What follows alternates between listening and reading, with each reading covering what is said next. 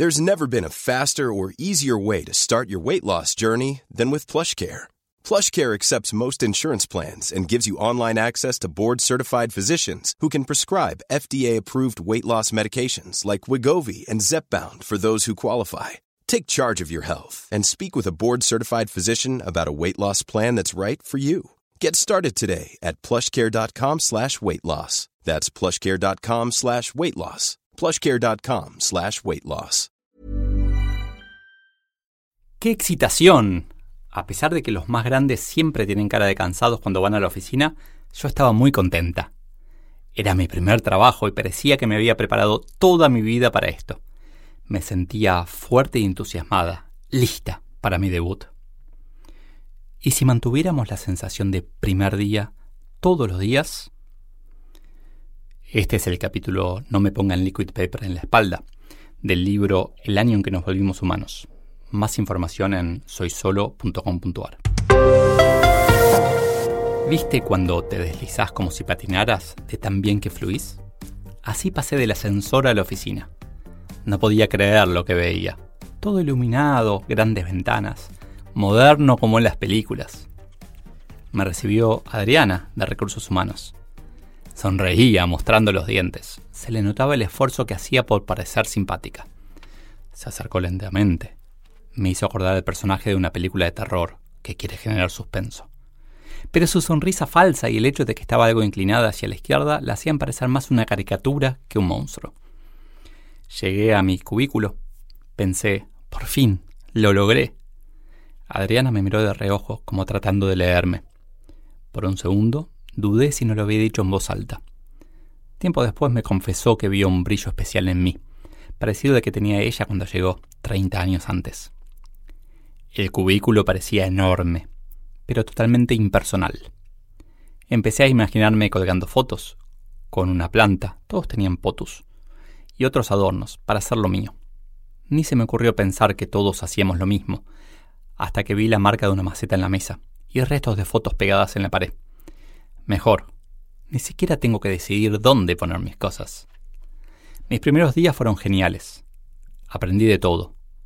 Fue un poco aburrida la inducción, procesos y otros detalles que no pude memorizar. Tal vez algunos eran importantes.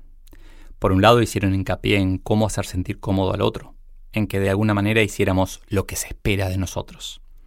Por el otro, comentaron que tuvieron problemas en el pasado con el ruido, que por favor hiciéramos lo posible por ser silenciosos. Lo que más me sorprendió fue ver en la presentación esas fotos con valores, las mismas que colgaban en las paredes. ¿Qué necesidad imperiosa tenían de ponerlas en todos lados? Los valores son un faro que nos guía, una herramienta para elegir el camino. Al tercer día apareció Irma. Con su altura y seriedad imponía respeto. Al caminar daba la impresión de mirar siempre más allá, por encima de los demás. Parecía como si cada uno que se cruzaba con ella se irguiera al verla venir, como si quisieran estar a su altura. Me pareció sentir un fondo de miedo detrás de ese respeto. Se detuvo en el box de al lado a conversar sobre un cliente. Pareció una charla muy eficiente, pero cuando Irma siguió su camino escuché, ¡qué pesada! Desde que le volqué el café no me deja tranquilo. A veces escucho los sentimientos de los demás, los confundo con sonidos, no sé si es normal o no, pero es. Y aprendí a respetarlo. La intuición será ese porcentaje de nuestro cerebro que creemos no usar percibiendo cosas que no logramos explicar. Con las semanas, el enamoramiento inicial se iba disipando y, como si hubiera sido una neblina, empezaba a ver más allá. La rutina me daba seguridad. Recordé lo importante que es para un niño saber lo que pasará después, y pensé que tal vez nunca dejamos de ser niños. En un momento de aburrimiento, de esos que parecían cada vez más y más, cuando giraba sobre mi eje observando, noté sobre un mueble un candelabro, que supongo alguien habrá, habría dejado allí hace poco. Estaba segura de que antes no estaba, pero tal vez fue la neblina. Años después escucharía ese candelabro vibrando de una manera muy rara, como un diapasón, y entendería que un candelabro en una oficina es mal presagio. A los pocos días se dieron dos situaciones de tensión, totalmente opuestas. Eran las 4 de la tarde cuando me llegó el mensaje interno que había anhelado. ¿Venís al happy hour? Contener la excitación fue un desafío enorme, cuando justo en ese momento apreció Irma con exagerada simpatía y me preguntó si era la nueva. Esta vez me alejé del escritorio cinco minutos antes de que fuera la hora. Tenía que prepararme para la salida. Me acerqué a los armarios espejados del fondo como si estuviera buscando una carpeta. Alicé mi ropa, me puse perfume y vigilando que no me miraran, ensayé una sonrisa seductora. A la hora de salir, ya en el ascensor, entró Irma, estirada y seria. Parecía más alta. No sabía si traía una aura especial o simplemente todos hicieron un silencio tal que tuve que callar también. Estaba tan feliz de ir al happy hour, pero tendría que aguantarme hasta salir del edificio para evitar que me preguntara por mi sonrisa. Ya en la cervecería, la charla fue amena. En realidad, con cada cerveza más amena. Conversé con Gabriel, del piso de arriba, que parecía muy interesado en mí. Demasiado, después de unas cervezas. Me contó con lujo de detalles todos sus éxitos, casi sin hacerme ninguna pregunta. Sonreía exactamente cuando debía y se vestía muy formal, como con telas que pasaron de moda hace siglos. Me contó toda su historia en la empresa, siempre haciendo foco en las injusticias, en que merecía más. Me dejó una sensación rara. Nadie está obligado a estar en donde está, aunque muchos no lo crean. Se alejó un segundo y yo me relajé. Enseguida apareció alguien aún más extraño, despreocupado, bajito. De lejos parecía medio torpe, se movía casi a ritmo de la música, era de madera bailando. Se me acercó con timidez, preguntó mi nombre y me dijo que nunca me había visto. De a poco me solté y conversamos. Me olvidé rápidamente de Gabriel, porque Esteban, ese era su nombre, era súper inteligente y desafiante. Me hacía preguntas como ametralladora y charlaba con entusiasmo. Me contó que era emprendedor, que no tenía un escritorio para ahorrar, que usaba una de las puertas viejas de la oficina para apoyar la computadora. Me sorprendió saber que de la cervecería volvería a la oficina apasionado y feliz. Esto era un recreo, un descanso de su día. Contrastaba mucho con Gabriel y todos los demás que había conocido, que parecían escapar del trabajo como si fueran esclavos. Por la ventana de Barbie, como Esteban, volvía a la oficina. Parecía más alto de lo que realmente era. Pese a su rigidez, se movía con gracia, tanto que al mirarlo casi me olvidé de mi sensación anterior de que era de madera. Así, mientras por la ventana espiaba cómo Esteban se preparaba para seguir con su jornada sin un atisbo de cansancio, me pareció ver que por la vereda de enfrente pasaba Irma muy lentamente, bien alta, estirada, seria, elegante pero aburrida. Uf, menos mal que el señor Quito se volvió a la oficina. A pesar de que es mucho más bajito, siempre parece mirarnos desde arriba, como si todo el tiempo nos tuviera pena, como si pensara que tenemos un pasar miserable.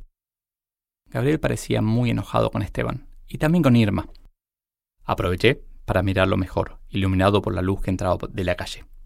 De frente parecía un poco viejo, como gastado, la ropa percudida. Cuando se dio vuelta vi que tenía la espalda escrita.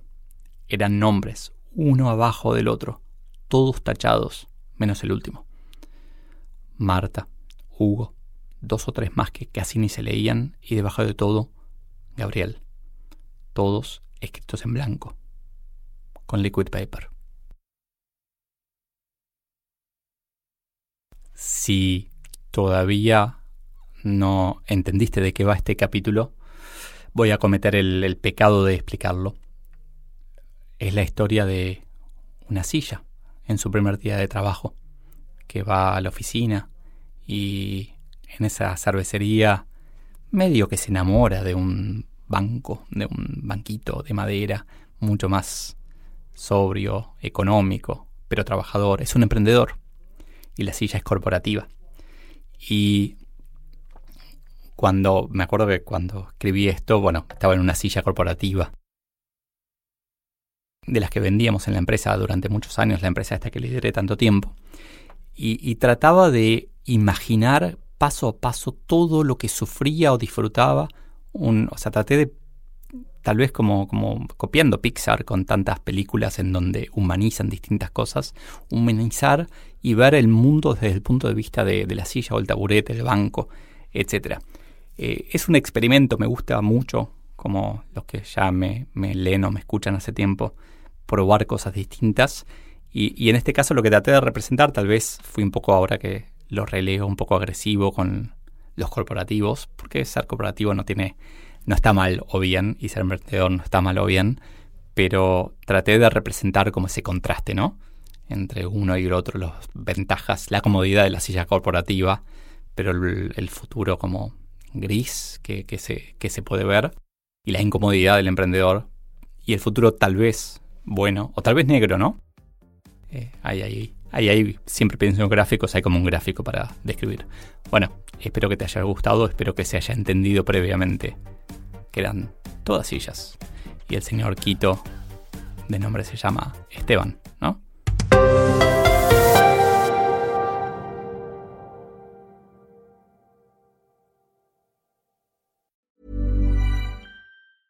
Hey, folks, I'm Mark Marin from the WTF Podcast, and this episode is brought to you by Kleenex Ultra Soft Tissues your ally to help tackle your allergy symptoms this season. I love the change of seasons, but nobody loves pollen and all those other things floating in the air that make you sneeze during this nice weather. Kleenex Ultra Soft tissues are hypoallergenic and allergist approved. So fight back against watery eyes and runny noses without worrying about irritating your skin. For this allergy season, grab Kleenex and face allergies head on.